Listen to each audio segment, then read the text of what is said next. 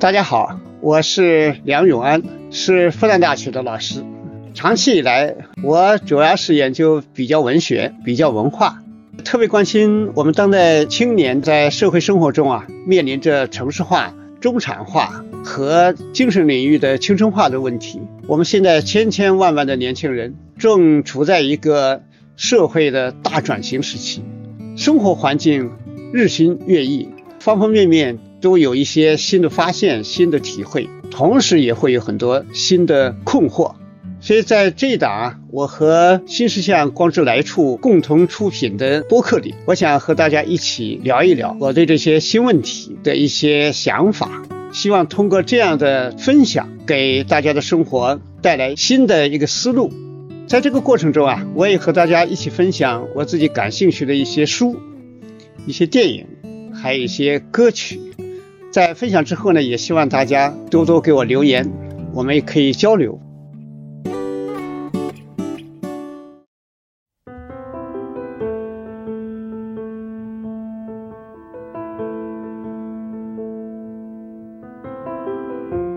最近啊，疫情比较严重了，就我在上海呢，就特别能体会这一点，已经是足不出户啊，这种封闭了。第六天了，再往下面还有多少天呢？因为我们这个小区啊，发现了两个阳性，所以按照最起码的七加七的防疫措施，那么前面恐怕还有 十来天的这么一个封闭。这个疫情呢，确实是很厉害，奥密克戎这个新的变异啊，那么现在还估计啊，就在英国已经测出来还有比这个奥密克戎。呃，还要厉害的，就叫德尔塔克戎，就是它是一种跟原来的结合体。所以这个病毒这个事情啊，看起来还是要有一个长期的，我们面对病毒的一个心理准备吧，一个态度，嗯，然后生活里面怎么样去面对这么一个改变了的生活方式。就这个生活方式里面，起码有一点呢，就从我的体会。就是封闭起来的时候，心里边啊，体会还是比较复杂的。就一方面呢，就很多事情隔离了，只要你把这个基本生活保障啊能够建立起来，日子变得就在时间上、在空间上都变得空前简化了。但这个工作和事情还是不少，哎，因为我们有网络嘛，哎，还有很多事情。这个生活呢，总的来说，你的感觉啊。就是从空间移动来说啊，是慢下来的，甚至是停止了。是这个封闭状态下呢，就人呢，就有一个什么感觉呢？就在我在我们的这个文学里边，有一个很大的一个概念，就是意大利的戏剧学家布莱希特他讲的那个陌生化，就是你熟悉的生活呢，一下子你会哎突然变得不一样了，然后跟他有个距离了，然后你原来的那些衣食住行啊。看书写作啊，等等这些，在一个新的一个状态下，哎，你会对他有个新感觉。你比如说我现在看书，就因为很忙嘛，很多地方看的我觉得就不太细，就心不静啊。但是这一次呢，有些书啊，我重新看啊，就觉得感觉不一样了。我们说这是一个让人自己欣喜的一个感受，但是另外一方面呢，也是让人。看到，就是我们人类的生存呐不容易，呃，平常的里面可能就是一个衣食住行啊，油盐酱醋啊，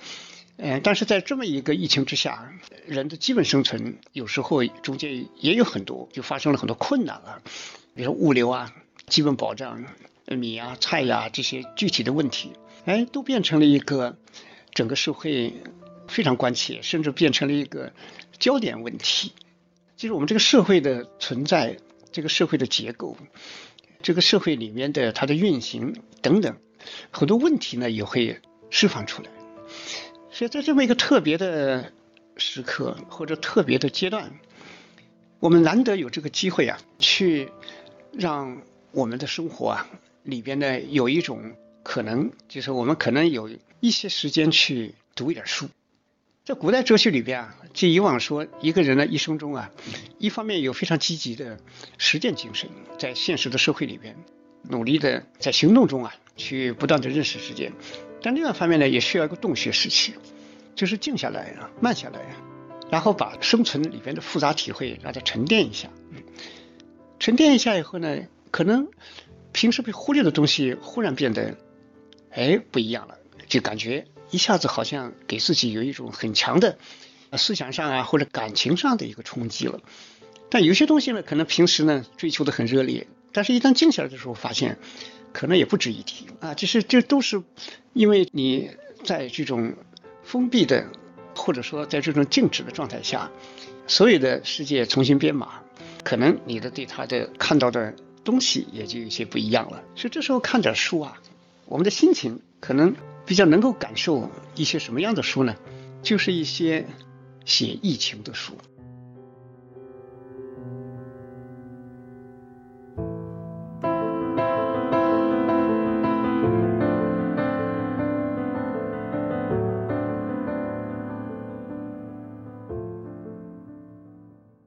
写疫情的书里面，既有那种非虚构，就是写实的，就像我们以往说的那个所谓的像报告文学一样的这样的作品。那么也有呢虚构的，就是长篇小说啊，甚至电影啊，啊这些都有。嗯，总的来说，我们今天可能在这个心情下读一些书，可能你获得的这么一种启示，是超过了在常态下的生活。所以我觉得这个还是很值得去。主动的试一试吧。从我来说呢，今天想给大家推荐六本书。就一个呢，就是美国作家约翰巴里他写的这个大流感，他主要讲的是1917年、1918年在全球流行的大流感，病毒性的大流感。这场流感啊，就那个时候统计下来，估计全球死了大概两千多万人。那么后来在这本大流感，约翰巴里这本大流感里边。综合了各种后面的医学上、科学上的，还有社会统计上的一些新的数据啊，就综合起来呢，就估计远远不止这个数字，这还很难确定。有的人现在统计下来觉得有五千多万，而有一些人呢，最后增补了各种资料之后，就说搞不好要达到一亿，所以这个啊是影响很大的。所以这本书很厚的，而且这本书的翻译者呢，也是我们复旦大学后来支援西藏，后来在意外殉职的那个中央教授。所以这个书里面，它里面写的一种历史啊，就写的这个大流感这个阶段，有很多对人类生活的透视，还有很多对里边问题的一些发现。我看这个书啊，是因为前年我们这个冠状病毒。流行的时候，那一下子推动我就把这个书啊，又好好的读了一下。当时就读了一下，所以最近又读了一下。其实这里面呢，有些很有意思的，或者让我深有感触的东西。你比如说，当时一九一七年，就是这个大流感的爆发，它首先它是在美国的那个波士顿里边的军营啊，那里边开始出来的。但是到底真正的起源在哪里呢？这个还是要有一个历史的去追踪的，这很难去完全的确定。但是这个里面他就写到啊，就后来为什么会失控？其实我们对流感的认识，也体现出我们的医学界、科学界对这种疾病、这种造成这么大的人类呃牺牲的这么一个认识，就科学准备啊也是不太充足的。其实当时很多很多科学的认识啊，受十九世纪化学啊什么那些的科学的进展，那么像微生物学等等。当时的很多人想法就说，这种流行病啊，可能都是一些病菌引起的，所以社会的很多资源、很多力气都花在这个方面。但是在这本书里边呢，里边的头号主人公韦尔奇，韦尔奇这个人呢，学习很扎实。那尽管不是那种天才型的，但是他是积累型的。说他一辈子呢，后来也是个一辈子单身吧，这个人，哎，他就根据他的知识和经验。哎，他就在另外一个方向上，比如说病毒，这个病毒如果找准方向的话，如果调整了认识，那么整个的治和防的措施那都会不一样。所以这个你看，这个韦尔奇后来他在那个美国费城那个霍普金斯大学的医学的研究所里边，也就是那么一小群人，大家呢就对这种公共卫生这种可能会爆发的像瘟疫一样级别的这种疾病呢就。有一种坚持不懈的研究，尽管是他们不是主流，但是还是不放弃。所以这本书我觉得最重要的一个精神就是坚持。坚持是个很寂寞的事情。我们人类啊，其实有时候受惠于这种孤独者的坚持，但是真正让一个人去真正的坚持的时候，那要下很大的决心，那还是很难的。当时爆发了大流感，一九一七年末爆发的时候，哎呀，结果及时的找对了方向啊，所以全力以赴的组织，所以在当时起了重大的作用。所以这个是一种我们说科学精神，但是科学精神背后还是有强大的人格来支撑。那么有一种坚持的定力啊，这个是我们人类的希望。所以社会生活里面有时候我就想，我们传统啊，比如说我们古代讲三立，一个男人嘛。立功、立言、立德，但这些东西呢，可能有时候我们作为一个世俗社会，可能就比较期待受到当代的肯定，就在社会生活里边就种瓜得瓜吧，种豆得豆，就自己的努力能够迅速的，或者说是坚持若干时间，能够获得社会的承认吧。如果社会不承认呢，就有很大的焦虑感。对自己的这种坚持的价值啊，就会有一种怀疑。但是人类社会呢，它是有一个特别情况的，就是大流感这种东西，它不是说是一个人一辈子就能碰上的，那有时候几辈子都没碰上。也就是说，这么一些非常优秀的人，他做的这种预防性研究，可能一辈子也不会被人所知，一辈子呢，在社会里边非常边缘。那别的人去挣大钱、立大功，都是一种很显赫的存在。但是这种人呢，他好像就默默无闻。我们可以看这个韦尔奇啊，他是已经是在一八五零年出生的，所以到那个大流感的时候已经六十多一点了。他后来到了十几年后也去世了。就如果那个流感晚来的话，他这辈子也就是这么一个非常非常微不足道的存在了。但正好，哎。在他这个时候，大流感来了，一家伙变成国家功臣了。我们重视的不是说他国家功臣这一面，而是说啊，就是一个社会特别的需要有那么一个群体，去默默的去做这种无声无息的事情。但是，一旦灾难来临，这些人那就是我们的整个社会的希望啊。愿不愿意做这种别人看不见的事情？能不能体会这种价值啊？我觉得这本书让我最感动的其实是这个问题。所以这本书的翻译，钟阳老师，还有金立老师等等，他翻译的时候我就想到了钟阳老师，他就是到西藏找种子，都是为了几百年后人类如果出现了一种疾病，只有靠已经消失了的一种植物才能去对付的时候，而那个植物已经没有了，随着气候变暖。那么幸好这个时候花出毕生精力去找了种种子。然后把它储存起来了，然后那个时候呢，哎，还可以让它长大，哎，让它播下去，然后让它再长出来。那么人类呢，就是按照中央老师的说法，一粒种子可以挽救万千苍生啊。所以这是我们说讲了半天，讲人文主义，讲人道主义，讲人文精神。我觉得这就是一个特别特别伟大的人文精神。嗯，所以这本书这里面写的这个韦尔奇啊。我觉得就特别感动。一个社会面对不可知的灾难，总要做一些预防。总要有些人一辈子可能就是好像是毫无作为的样子，但是呢，这就是无为而为啊，敢做这种仿佛是无用的东西。这就是人类的为人类的未来护航。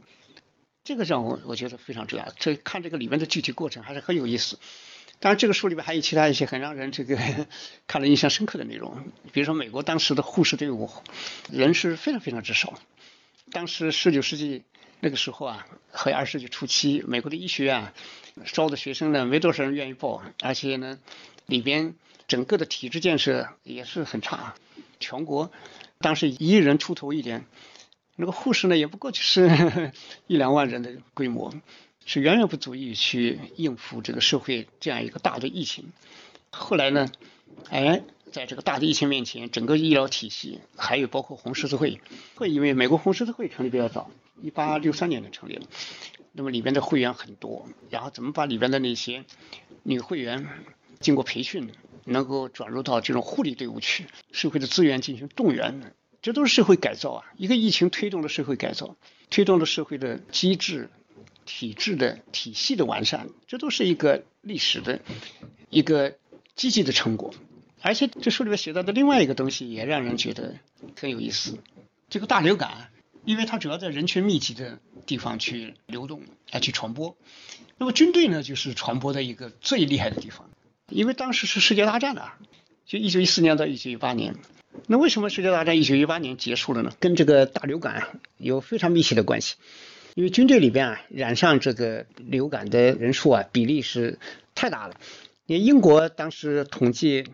这几乎有大概百分之四十的士兵啊，都染上这个大流感，然后里边死亡的数量呃非常大，是战争呢，一方面已经打了四年了，是精疲力尽；另二方面呢，大流感一来，哎呀，这种非战斗减员太厉害了，所以也打不下去了。所以这么个瘟疫啊，居然还起了一个停止战争的作用。所以这是一本很有意思的书，就是非常的专门的。用这么大的篇幅，这么一个长篇的报告文学、非虚构文学，然后来写这个大流感，嗯，下了很大力气，很值得一读。这是一个。另外一个呢，就是在这段时间里面，我还也是细细的重新读了《十日谈》，薄伽丘的这么一个长篇小说，是十四世纪，就是一三六九年出版的。是这个写的什么呢？就这本书里边啊，它的背景正好是欧洲历史上那个黑死病。这个黑死病啊。实际上什么呢？就是这个鼠疫，因为鼠疫而死的人呢，他皮肤会发黑，所以呢后来叫黑死病。在就是这个时候是什么呢？正好就是那个历史阶段，在一三六九年的时候，当时的这个鼠疫啊，它是一直蔓延了大概六七十年，这个死的人是相当的多，但是现在统计下来大概也应该有一个两三千万人，所以那个时候的人口也不太多，所以这个是比例还是相当大的。所以他这个小说里面就写，当时意大利佛罗伦萨这么一个工商，本来是个非常繁荣的城市，结果因为这个黑死病啊，到处都是尸体，所以四个男女青年，其中七个女的，三个男的，他们就在郊区自然的清新的环境里边，一方面能够躲避空气里边弥漫着病菌的这么一个环境，二一方面呢，也在到处恐慌的世界里边。然后就获得一些欢乐吧。他们在那讲故事。为什么这个诗坛还是在我们的当下还是值得一读呢？归根到底写了个什么呢？就是灾难有时候会打破、颠覆很多既有社会的那种禁锢，包括阶级之间，包括不同的阶层之间、不同的行业之间。形形色色，就是政治啊、经济、文化、宗教啊，方方面面，这个原来形成的那么一个等级森严，然后呢，人充满了被禁锢、非常不自由的那个生活状态。而一场黑死病啊，在死亡面前啊，固若金汤的原有的结构，一下子就很多方面就被冲毁了。是人在这个被颠覆的一个新的生活里面，既是灾难，充满了死亡。但是又充满了解放感。历史的这种悖论呢，历史的这种吊诡，历史的这种荒诞性，有时候就在这样一个时代就呈现出来了。所以这个尽管是场瘟疫，但实际上呢，《十日谈》里边为什么那么有喜剧性？讲的故事都是喜气洋洋的。说到底就是它里面有一个非常叛逆的精神，就是原来在现实社会里面很庄重的那些人，什么神父啊，然后呢修道院长啊。法院法官呐，上流社会的那些衣冠楚楚的人，但是到了这个长篇小说里边，就变得非常可笑。因为在这个死亡面前、黑死病面前啊，人呢生存是摇摇欲坠，所以就抓住任何快乐去尽情的纵放。所以以往是不可能出现的事情也会出现，不再是有一个特别遥远的那么一个考虑。啊，那么一个稳定的预期了，所以这时候呢，人就有一种喜剧精神，有一种啊要追求欢快，打破很多规矩。所以这个书里面，你看，哎，我你比如说一百个故事里边，哎，都很有意思。你比如说那个法官娶了个太年轻的妻子，才十六七岁，这个法官比较老，哎，他就担心这个年轻的妻子红杏出墙啊。他每天晚上就一定要带着他读哲学，通过读哲学，让他这个精神和思维啊，就集中到这种形而上上面，不要再沉浸在世俗社会的那种感官快乐，要在精神快乐里边，然后呢，去两个人就有了一个坚固的那这样一种家庭关系。但是后来没想，这个妻子啊，被海盗啊来攻打城市，结果把他妻子给抢走了。抢走之后，法官非常的伤心呐，然后他就去，就弄了一笔钱找强盗去赎他的妻子。这强盗头子看到他呢，后来就说啊：“你赶快回去啊！不是我不让你妻子回去，而是他现在不愿意回去。”那个法官说：“简直是无稽之谈，怎么会跟你们？他怎么会喜欢你们这些强盗呢？”哎呀，后来强盗头子没办法，干脆就让这个妻子出来跟他见个面。那妻子一见到他呢，非常冷淡，不想跟他说话。那法官就觉得特别奇怪，他就说：“哎呀，你赶快跟我走啊，赶快逃离这么凶险的地方。”没想到妻子大声的斥责他：“哎呀，说原来你带着我学哲学，哎呀，让我以为这个生活就这样。来到这里我才知道，哎呀，生活原来是另外一个感觉。啊，生活的快乐啊，在你那里从来没体会过。”哎呀，在这里才第一次，浑身都洋溢着一种幸福感，让这个法官丈夫赶快滚回去。哇，然后这个就像这样一个故事，就是很多啊，在这个石日谈里边，这里边呢，就是我们在既有的既定的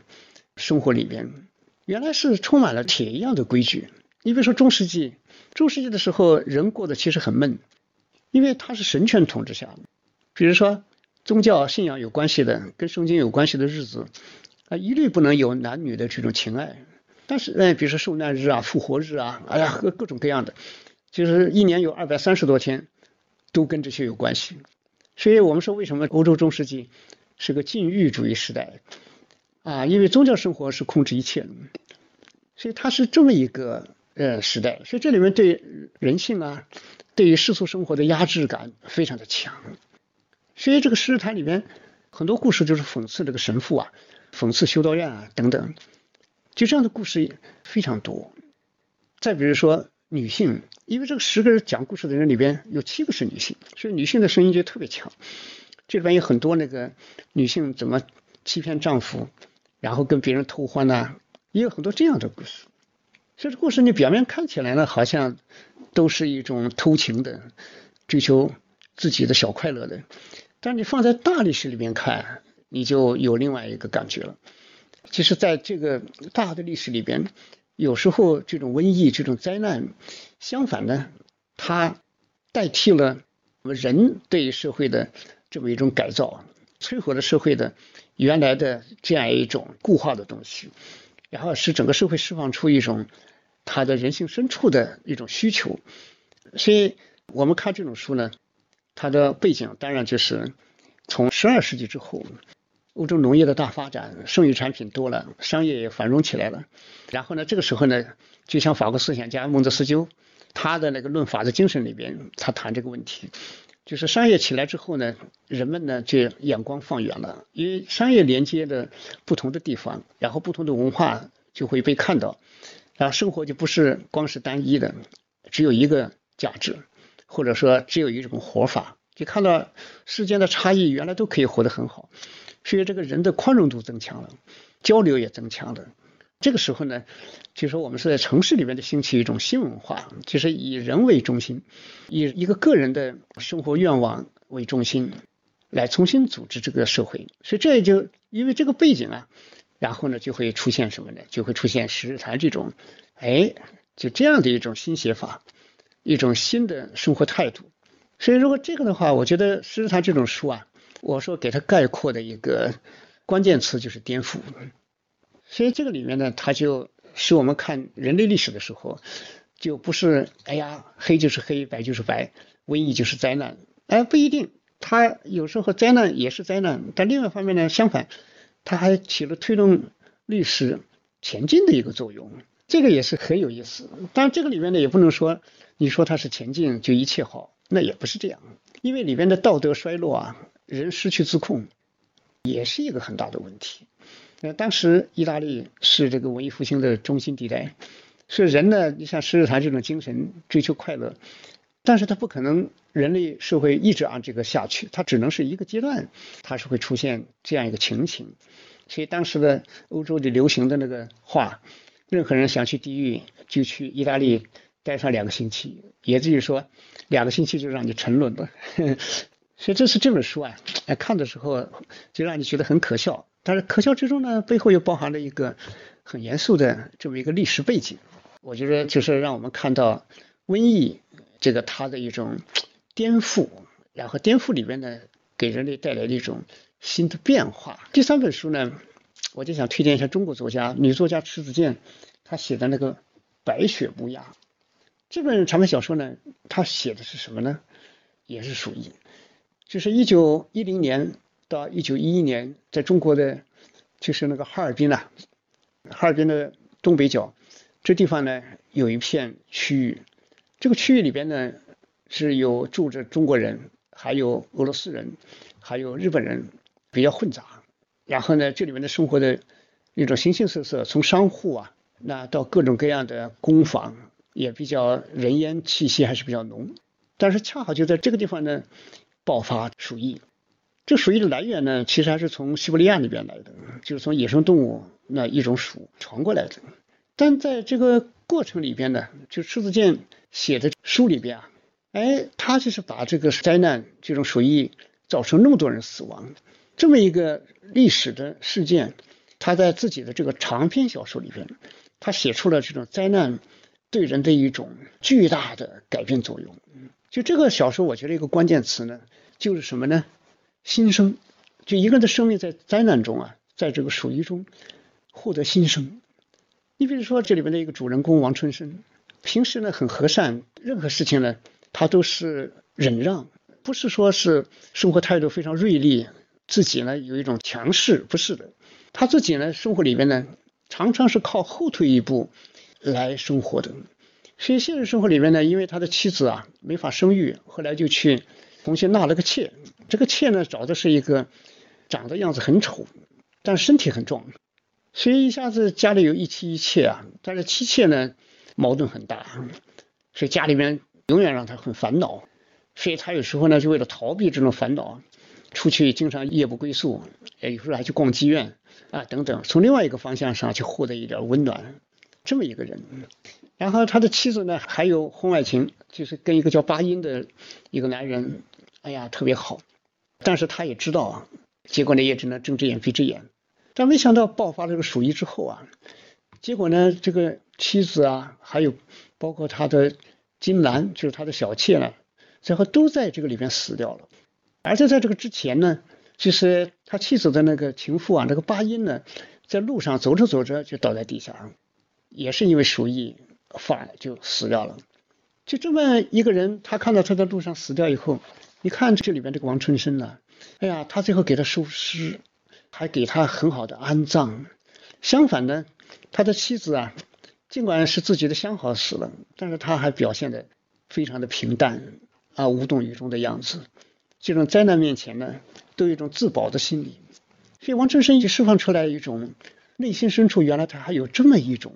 面对世界，面对甚至是承担起屈辱来。面对世界的温情，这时候人们才知道他以前的那种表面上的软弱，但实际上呢，背后呢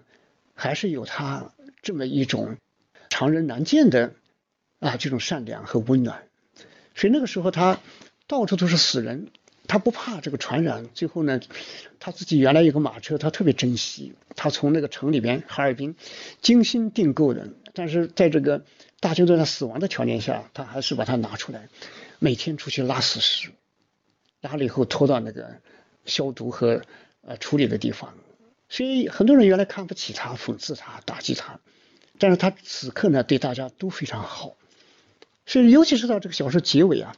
结尾的时候呢，因为他自己有个儿子啊，后来呢也是在瘟疫中，其实得的不是鼠疫，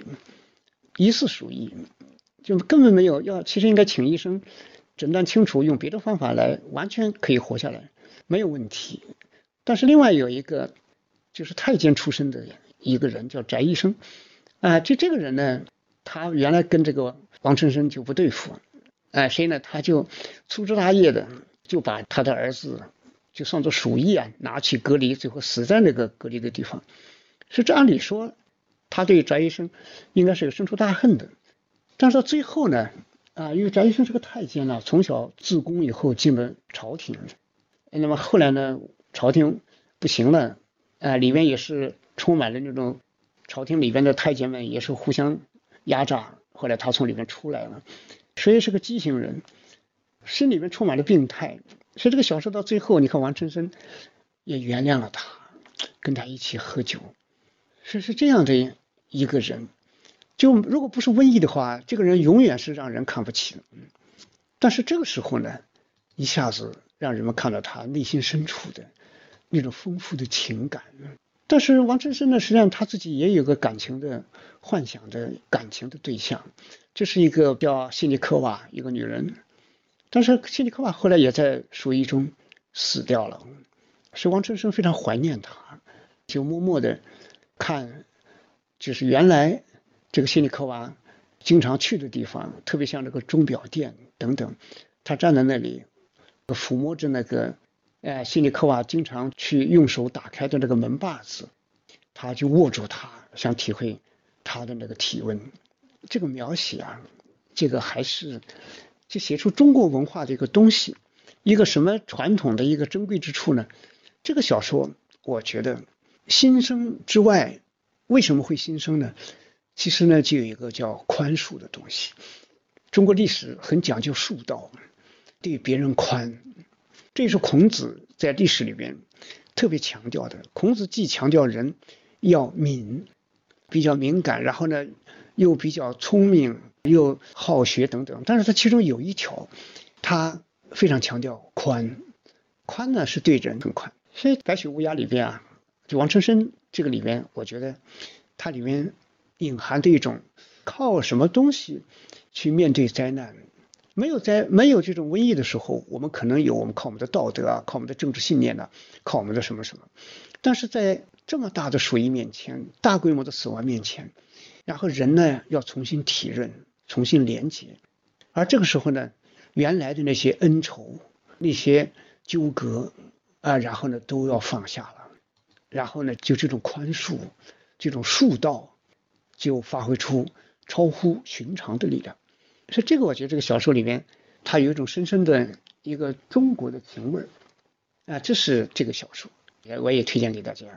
看一下。那么还有一本呢，就是英国作家毛姆的《面纱》。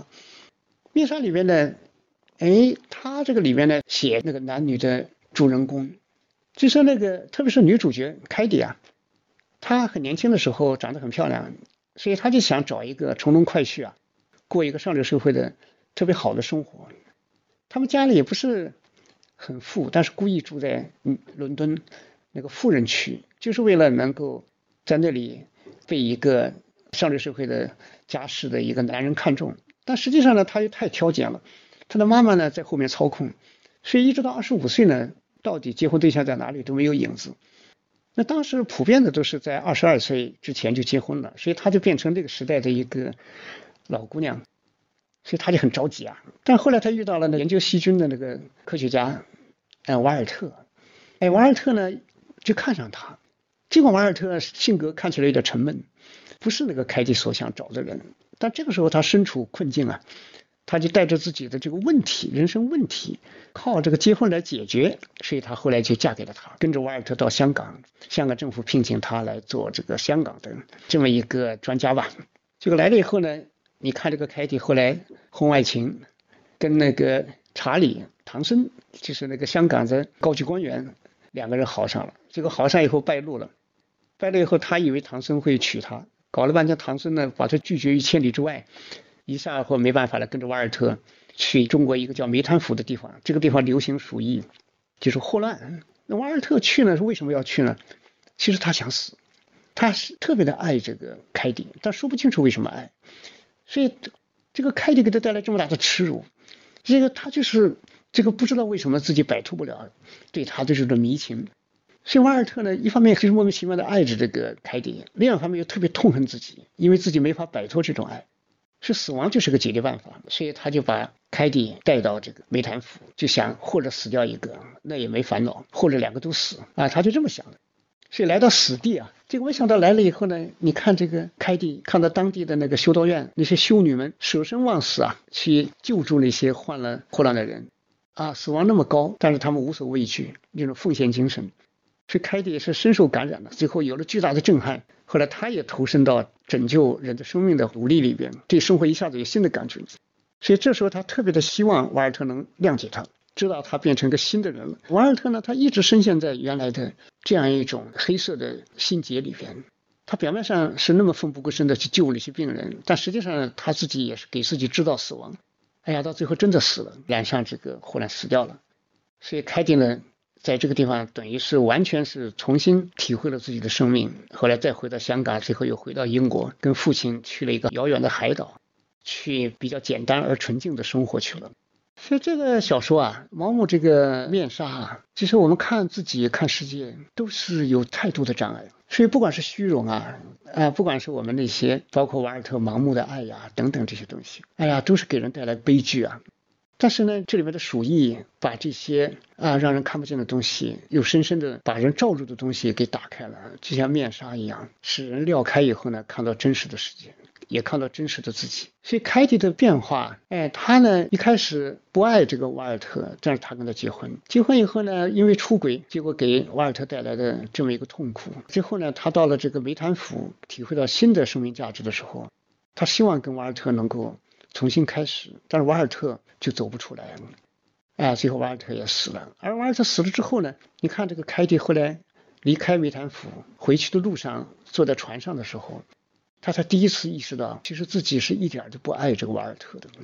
他的那个原来的那个结婚的第一步就是一个巨大的一个错误。但是这个书里边呢，他写到，其实我们生活里边啊，其实很多人一生都在错误中，而自己其实是不知道的。所以这个鼠疫啊，这里边的一种霍乱，它是给人一种清醒。但是清醒并不代表马上就能获得幸福的生活，因为以往的你给自己带来的这种生活里边的各种处境，它不是靠你一次清醒哎，然后就能完全改变的。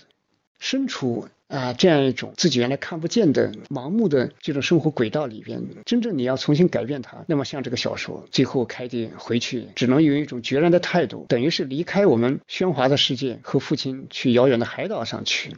啊，就相对的比较单纯一点的生活了。所以这个里边的霍乱啊，这个它起的作用就非常的微妙。其实我觉得这个小说，这个它的一个关键词在哪里呢？就是这么一种执迷，就是殖民是讲的是瓦尔特，他是不知道怎么就爱上这个凯蒂，哎，然后呢，因为受到他的伤害，但是又无法摆脱这种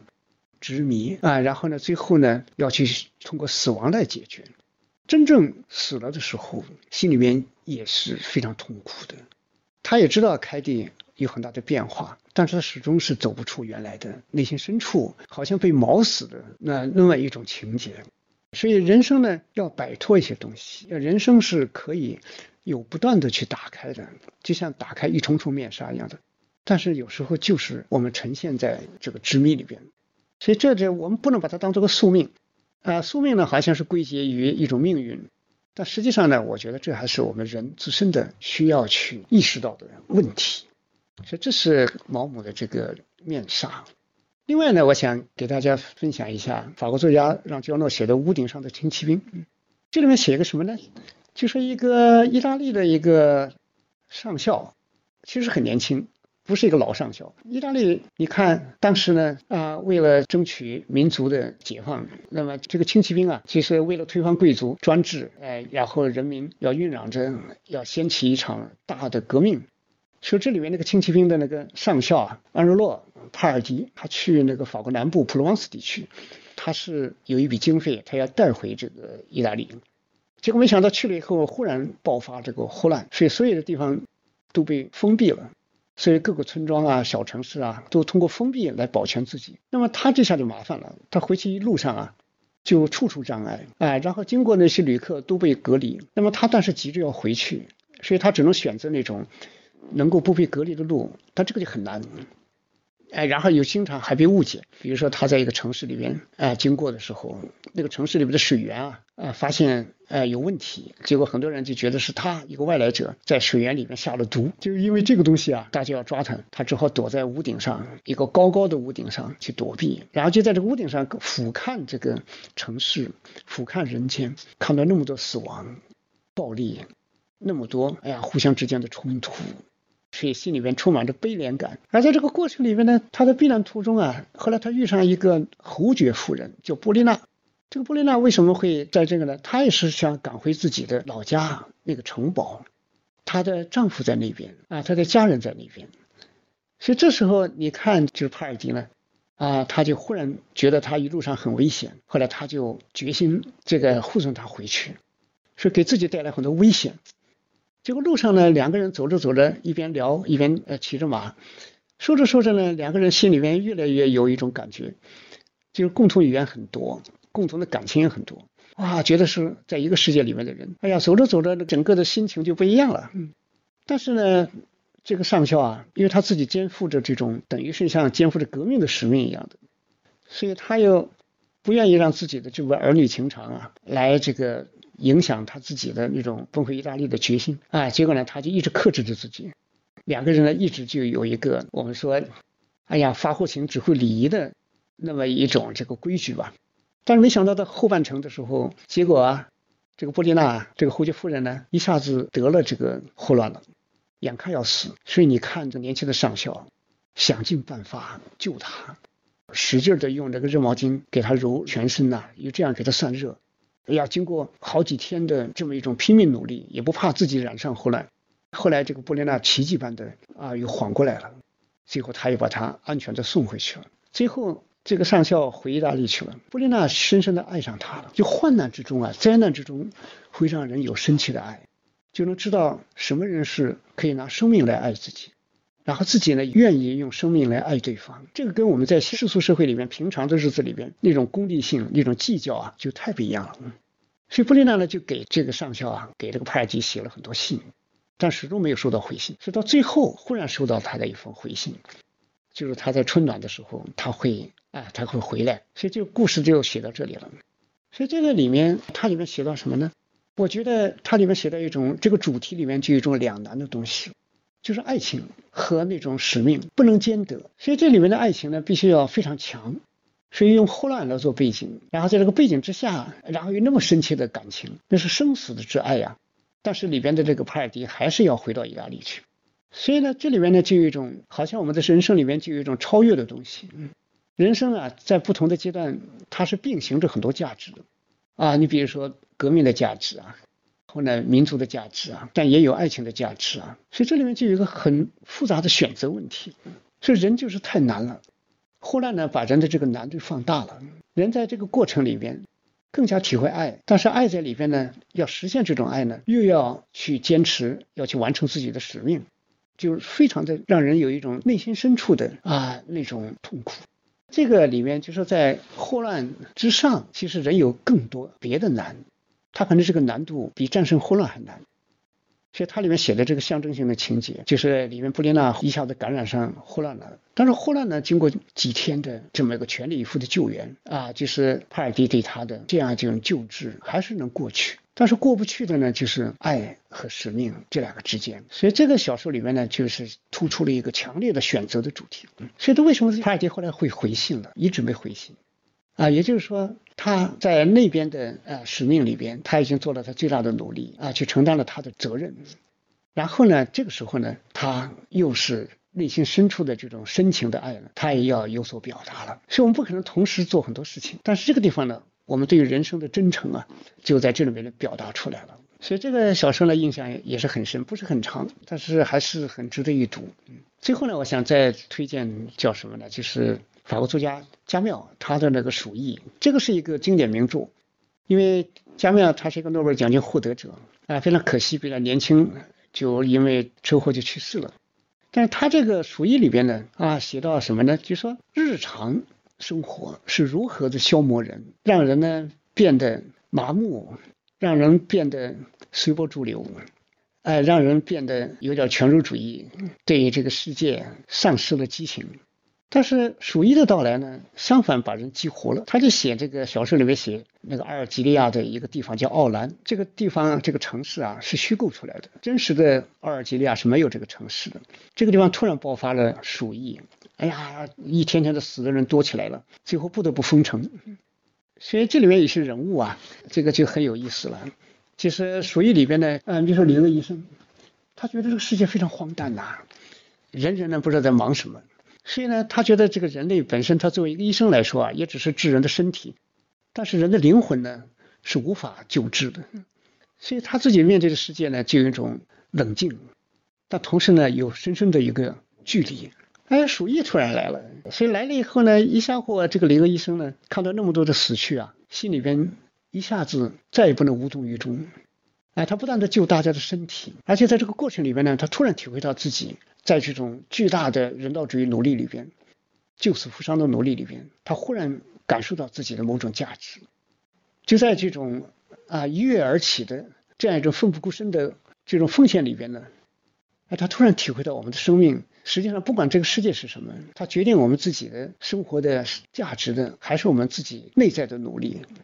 所以这个时候就有点像加缪写的那个西西弗的神话，推一个石头上山，上来以后那个在神的宙斯的惩罚下，那个石头又会掉下去。所以那个西西弗这么一个原来是个天神，他被罚推那个石头，他就不停的推上去，然后不停的滚下来，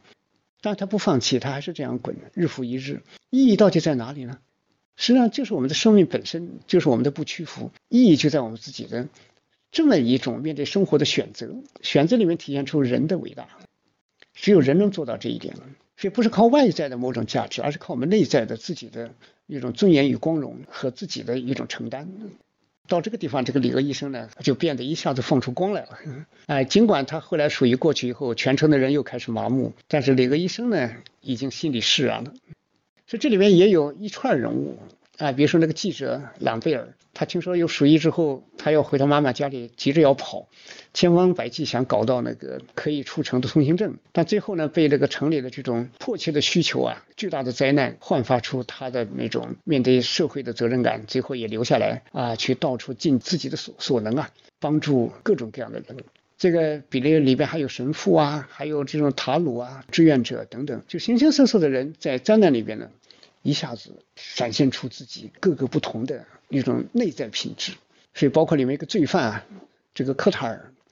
哎呀，他那个一旦看到这个。城里混乱了，哎呀，他高兴死了。原来他是一个东躲西藏，被这个整个社会打在最底层的一个人，但这一下子秩序乱了，秩序乱了之后呢，所有的原来的那些那些，不管是法律上的这个严格性等等，都消失了，哎，在死亡面前都消失了，所以他觉得很舒展了。那最后真正鼠疫消失之后呢，社会又开始回到常规的时候，他一下又活不下去。所以这里面就有很多很多这样的人物。所以这个里面。他写出啊，灾难使我们对生活、对生命有了一个新的体认啊，然后改变人。尤其是小说里面的李鄂和那个塔鲁，那这两个人，你看这个李鄂医生，他后来妻子也是因为鼠疫快死了，但是呢，他在那么忙碌的在救助那么多少死亡线上的人，所以他就没法去跟他见面。所以这个塔鲁呢，也是做一个志愿者，到处奔忙，最后终于染上了鼠疫，最后也死去了。所以这些人呢，怎么才能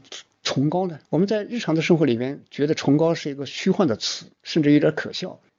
但是这个只有在这个对抗鼠疫的抗争里边，在这种极限的努力里边，一下子我们的人的伟大价值释放出来了。所以这也是灾难之中啊，像这种鼠疫里面体现出来的。所以我们说这个，说我们现在新冠病毒。这种流行肯定是一个灾难，但愿它不存在，那肯定是这样的。它对人的生命的这种危害啊，是我们整个社会的这种付出的代价真的是太大。但是既然它已经来了，来了的时候，我们不是消极的，只是一种回避，或者我们只是消极的把它度过。在这个里边呢，我们如果能获得一种对于自身的。精神对我们生命的价值，对于社会的认识，在这个特殊的时期里面看几本书，然后呢，去让自己的精神世界啊，哎，有一个在常态的生活里边得不到的这么一个打开，我觉得这个就特别好。所以我觉得这是我们说面对当前的这个疫情，我们需要的一种精神。总的来说啊，疫情是种灾难，啊，它跟我们人类的其他的，比如说洪灾啊、地震呐、海啸啊，啊，还有我们人类社会自己啊里边连绵不绝的战争啊等等，这些都是在我们自己有限的一生里边，一般来说你肯定会遇上一种。所以我们的年轻人现在遇上这次啊这个新冠病毒，那也是一个特别的体验。其实我们回顾我们的，哎呀，不管是战争啊，或者是呃洪灾啊、黄河泛滥呐、蝗虫满天飞啊等等，都会遇上。从全人类来说啊，我们说今天人类有记载的历史，就是通过各种符号呃记载下来的，我们可以解读的历史，大概也就是五千多年。现在经过那个历史学家的统计，在这五千多年里边啊。光是战争这个方面，整个人类就发生了一万五千多次战争啊！中间从这个全球范围里边，没有发生战争的年月一共只有多少呢？五千多年里边，只有三百二十九年没有战争。有那个历史学家统计，就有史以来的人类啊，他自己在战争中死去的人就将近四十亿人，物质财富损失了多少呢？就可以铺一条路，这条路呢是一百五十公里宽。一百五十公里啊，厚度达到十米，然后把它全部用黄金来铺，可以绕地球一圈。说这是我们人类自身打来打去的灾难。再比如说瘟疫，古代的雅典大瘟疫有记载，比较详细的记载。当时的雅典不过才四十来万人，经过一场瘟疫啊，啊就死掉一半儿。你说那个《十日谈》里面讲的那个黑死病，也就是鼠疫。现在经过历史学家仔细的统计，大约。统计下来死了大概是七千五百万人，那时候一共全球也不过才呃不到十亿人，你死掉这么多，所以这里面我们说人类世界啊，我们是灾难不停啊，是我们真的是无法把它当做个异常。其实我们一生中不是这里就是那里，总是面临着这种灾异。这个所以这个时候呢，我们怎么办呢？我们首先要有一个坚强的、从容的生活态度，既来之则安之，从这个里面去学习。去体会，然后呢，在这个里面追寻人类的宝贵的价值。我们建立起宽恕，建立起人和人的温暖，然后呢，在这个里面检验我们的内心，哎，然后呢，去让我们的文化信念、生命观那都有一个改变。所以我们说，人类社会的很多价值，我们在这个灾难之中就可以体会到。我们人类社会为什么非常的追求人和人之间真挚的情感呢？这种温情、温暖。啊，我们要追求整个世界的我们人和人之间的真诚呢。我现在深深的体会到，就说这个追求啊，它不是在太平盛世形成。太平盛世呢，我们没有这个强烈的需求，感觉一切都很好。就是在灾难中，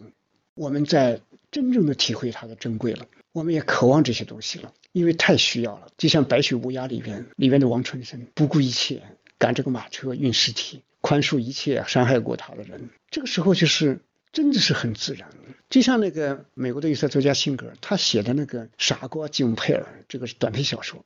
里边那个傻瓜金佩尔，平时大家都嘲笑他，他后来娶了个妻子，这个妻子是别人安排给他的，为什么安排给他呢？因为那个姑娘有私生子，快生了，还有三个月就要生了。如果不嫁人的话，就变成个丑闻了。但是那个使她怀孕的浪荡公子不知道早跑哪去了，所以只好用这个结婚来遮丑。所以你看那个妻子叫吉尔卡，吉尔卡你看他跟这个这个金佩尔结婚之后，还是不断的去偷情，是生了五个孩子。结果到了那个吉尔卡最后得病要死以前，才告诉这个金佩尔说这五个孩子都不是你的。就在这个瞬间啊，你看那个金佩尔。很怜悯的看着自己要死去的妻子，说啊，不要紧，上帝会啊会接纳你，宽容你，你安心吧，我一定好好的把孩子带大。就是看起来呢好像不可思议，但实际上你在灾难中，比如在瘟疫中啊，在生死线上，你可能就体会这个东西，就觉得好理解了。嗯啊，因为在生死面前，我们太需要人的这种感情的温度，需要人的宽度。所以我现在住的这个地方，我就有这个感觉。就平常这个楼道里边啊，这个人和人都不太认识，呃，根本就叫不出名字，嗯，互相之间呢很陌生。但这次呢一封闭呢，这么一个楼道上来十一层，二十二户人家，一下子变成个共同体，大家建了个群，然后呢，哎呀，互相有什么消息啊，然后要分配一些就是物资啊，比如说政府发的菜呀，那么还要进行，比如说抗原检测啊，哎，或者是进行其他的形形色色的不停的要测试的啊这些事情的话，都互相在这个群里面通知。然后群里边也很关心啊，互相有什么消息啊，有什么问题啊，比如说菜呀、食食品啊够不够啊等等，哎呀，互相之间突然就有了一种很好的情感交流。哎，然后呢，垃圾呢，每天自己不能出去，那么就全楼这个楼道里边每天有个志愿者轮流当，然后呢，去拿着大的那种专门收集的袋子，一个楼层一个楼层走上来，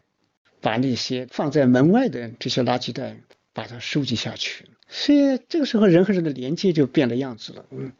啊，我相信经过一个疫情之后，大家互相之间的看见以后的笑容啊，都会发自内心。所以这个温暖的价值。一下子有了新感觉，因为上海现在有些要隔离的人，呃，上海装不下了，要送到外地，比如说常州啊、宁波啊、绍兴啊、啊扬州啊等等。后来我看到被送到外地去的，就是比如说送到扬州的上海人，送去以后呢，发回来的那个网上可以看到的帖子啊，他们说真是太感动了。这去了以后呢，安排在很好的酒店，然后呢，各种各样的吃啊、喝的东西，让他到了异乡异地啊，能够放松下来。因为一个人呃中了这个招啊，一下子被感染了，心里其实还是蛮担心的，压力大。但是这种温暖的接待，哎，一下子使人心里宽松很多。然后那个前台，酒店前台还通知他们。有什么需求尽管说啊，是吃的、用的，哪些方面有问题，赶快说，一定有非常好的解决。所以进了酒店一看，那些水果啊、点心呐，就是各种吃的东西啊等等，非常丰富。所以他们就一下子感觉到，他们会发出一种什么样的心愿呢？就说以后过了疫情之后，一定要报答，一定要回来感谢，要为当地做点事儿。哎呀，觉得扬州人觉得真是觉得亲人一样。到别的地方也是这样，我看也发回来的。有的地方甚至安排在五星级酒店，所以一下子上海人长三角，就是我们说这种相互的联系，平时搞一体化，哎，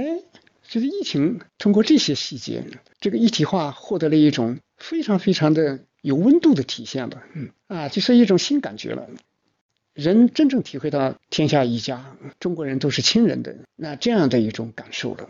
但是这就是不经过疫情还真的很难体会，所以这是一个疫情里面我们打破了一些平常的距离吧，所以这是我觉得对我来说还是深有感触。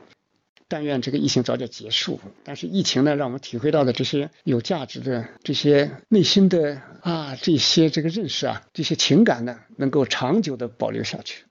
最后呢，当然。也是照例给大家推荐这个一首歌曲吧。呃，我是想给大家推荐的，呃，就是歌曲本身呢要欢快一点吧。呵 呵呃，就是它这个让人觉得温暖一点，因为是疫情嘛，所以我就想推荐一下这个什么歌曲呢？就是《屋顶上的小提琴手》，这是百老汇的一个长篇音乐剧，然后呢又改编成了电影。就一九七一年的奥斯卡里边还获得了奥斯卡最佳音乐、最佳摄影、最佳音响奖，获得了三项奖。且这个电影里边的故事并不复杂，一个普通工人送牛奶的，啊，叫特伊，他是个犹太人，在一个俄国的一个乌克兰族聚集的一个犹太区里边，哎，但是里边因为犹太人嘛，后来有时候就是备受歧视啊，哎，而且他的他有五个女儿，五个女儿呢，他期待他们过上幸福生活，但是让他非常操心呐，他看到那个这个地方的那个杀猪的、杀牛的那个屠夫啊很有钱，他就想把大女儿特拉嫁给他，但没想到特拉不看钱。他喜欢上一个做裁缝的非常穷的一个人，哎呀，这个让特伊呢很头疼。但是他的另外一个女儿呢，这个叫夏娃，这个夏娃呢，她要和一个不是犹太人的人结婚，这个呢又打破了规矩了。所以这个时候呢，这个特伊呢就生活里面到处都觉得很烦恼。但是最后呢，没想到这个地方排犹啊，排斥犹太人，最后被赶走。这时候呢，他只好哎，随着那种无绝处啊，没有其他选择了。后来就去美国吧，哎，要被赶走了。这个时候呢，你看他的那个夏娃的，他的那个男人就是非常热情的去救助自己的妻子的哎一家人。在这个时候呢，这个特伊才体会到，哎呀，必须改变了，就是世界很宽呐，自己原来的预设，自己原来对生活的特别固化的那种想法，不适应这个时代了。所以这时候他体会生命要重新开始。所以这个电影当然它的含义跟我们的疫情这样一个处境啊，呃，有一定的关联吧。就是生活要重新开始，要打破原来的很多禁锢。就它这里边呢，这个因为是个音乐剧，然后改编的这种音乐喜剧片吧，就有很多乐曲。所以这里边我就选一段送给大家，因为这段呢比较轻快吧，啊，尤其是屋顶上的小提琴手，那这一段非常活泼。而且我们我给大家推荐的书里边啊，因为也有这个屋顶上的轻骑兵，所以我看到这个的时候，我就想起这个 屋顶上的小提琴手夫。就是我们要有一个大的视野，从高处看生活，我觉得有这个含义在里面，就不是站在一个地面上非常受限的去看生活，所以也有这个意思吧。